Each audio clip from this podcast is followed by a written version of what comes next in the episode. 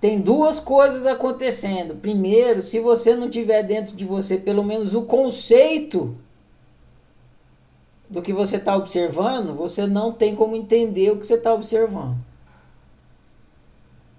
A mentira é um ótimo exemplo porque a gente sabe que as crianças não nascem sabendo que é mentira.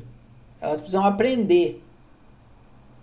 Por isso que criança é ingênua. Você fala qualquer coisa, ela acredita.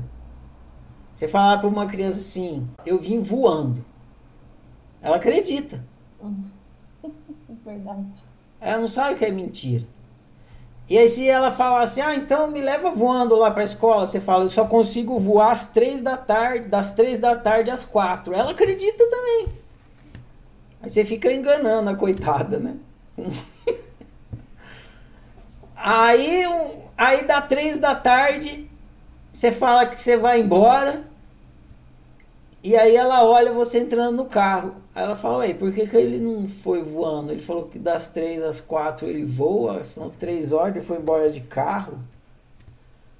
O tio falou que chegou voando, que ia voando, que ele voava das três às cinco, mas eu vi que ele foi embora de carro. Aí a sua mãe, a mãe vai falar pro menino, é mentira. Aí ele não vai entender, ele fala assim, como é mentira? Aí ela vai ter que. Isso aí vocês vão ver quando a gente for estudar o altruísmo. A mentira é uma coisa muito louca. Tenta explicar para uma criança o que é mentira.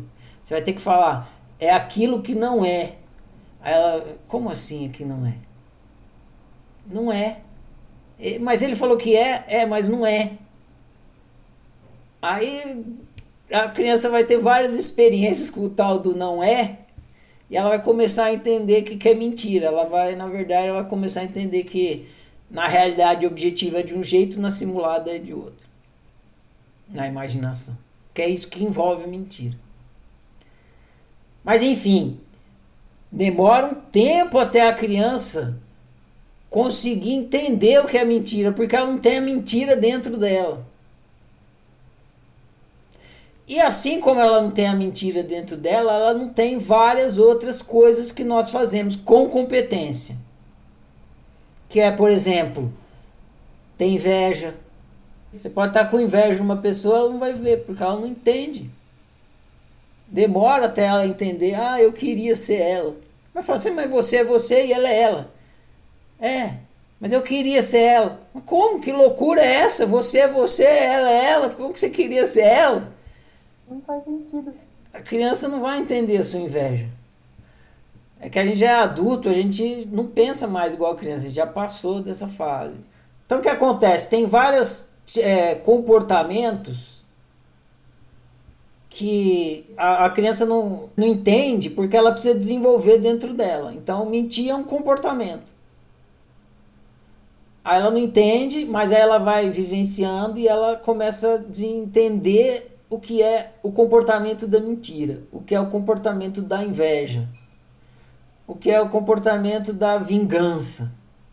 Ela vai entendendo esses comportamentos.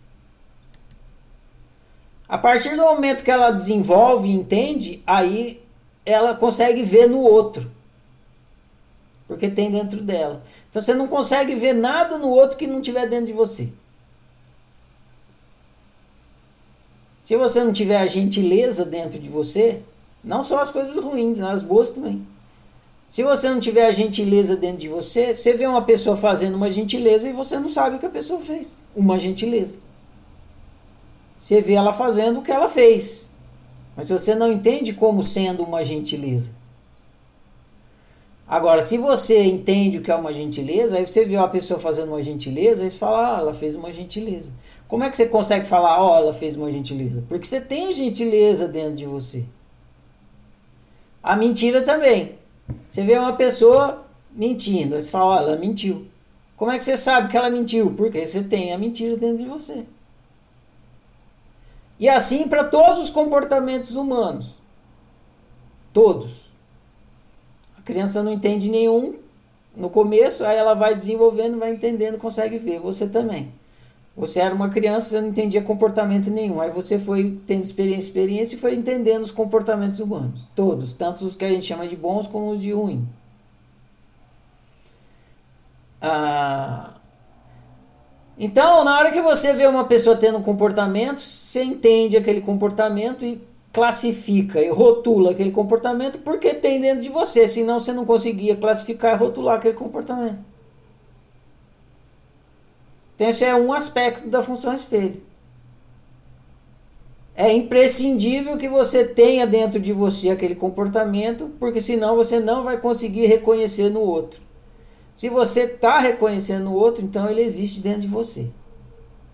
Senão é você, requisito. Senão você não reconheceria. Agora, não significa que você execute aquele comportamento. Aí já é outro passo. Aí depende de você optar. Entra o arbítrio aí. Não tem a ver com reconhecimento. Tem a ver com você escolher executar aquele comportamento. Então você tem dentro de você o comportamento da mentira? Você sabe como fazer isso? Sim. Você tem que saber.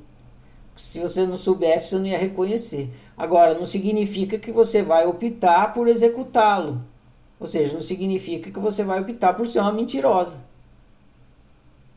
Então, você olha uma pessoa mentirosa, você reconhece, mas não significa que porque você reconheceu que a pessoa é mentirosa, que você também opta por ser uma pessoa mentirosa você está vendo e está tendo uma função espelho ali no nível do reconhecimento.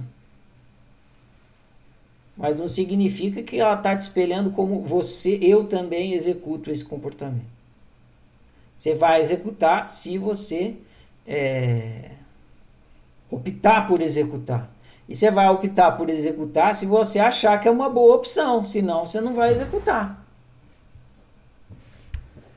Essa é uma coisa da função espelho. A outra coisa é que você olha para um comportamento, você classifica ele, põe uma etiqueta nele e você sente sofrimento ou felicidade em relação àquele comportamento. Seu GPS acusa. Seu GPS ele vai ou para o lado da felicidade ou para o lado do sofrimento. Você olha um comportamento e você ou você sofre com aquele comportamento ou fica feliz com ele. O que, que significa isso? Como que usa a função espelho nesse sentido? Se você olha para um comportamento, aí você rotula ele, você olha lá e fala vingança. Essa pessoa está tendo um comportamento de vingança. E aí você fica feliz, é sinal que você deve ter o mesmo comportamento que você está vendo. Você deve ser uma pessoa vingativa. Se a vingança te faz feliz, é isso que seu GPS está falando. Seja uma pessoa vingativa. Aí você olha para a vingança e, e, e, e sente mal, que, que seu GPS está te falando? Não executa esse comportamento. Não seja uma pessoa vingativa. É assim que a função espelho vai te dar dicas de, co, de qual comportamento você deve passar a executar e desenvolver e qual você deve abandonar. Você vê uma pessoa vingativa e o seu, seu, seu GPS fala assim: sofrimento.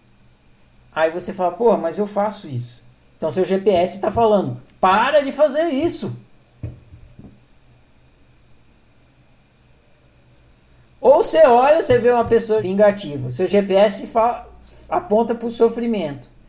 E você fala, eu não gosto disso, você entende. Mas eu não faço, então beleza. Continue não fazendo. Prossiga não fazendo, porque se você fizer, não vai ver bem. Não tem a ver com você isso aí. E se você olha para um comportamento e seu GPS vai para a felicidade, o que, que ele está te dizendo? Ele está falando, faz isso aí. Isso aí tem a ver com você. Aí você fala, mas eu já faço. Aí fala, então faz mais. E faz e desenvolve a maestria nisso aí.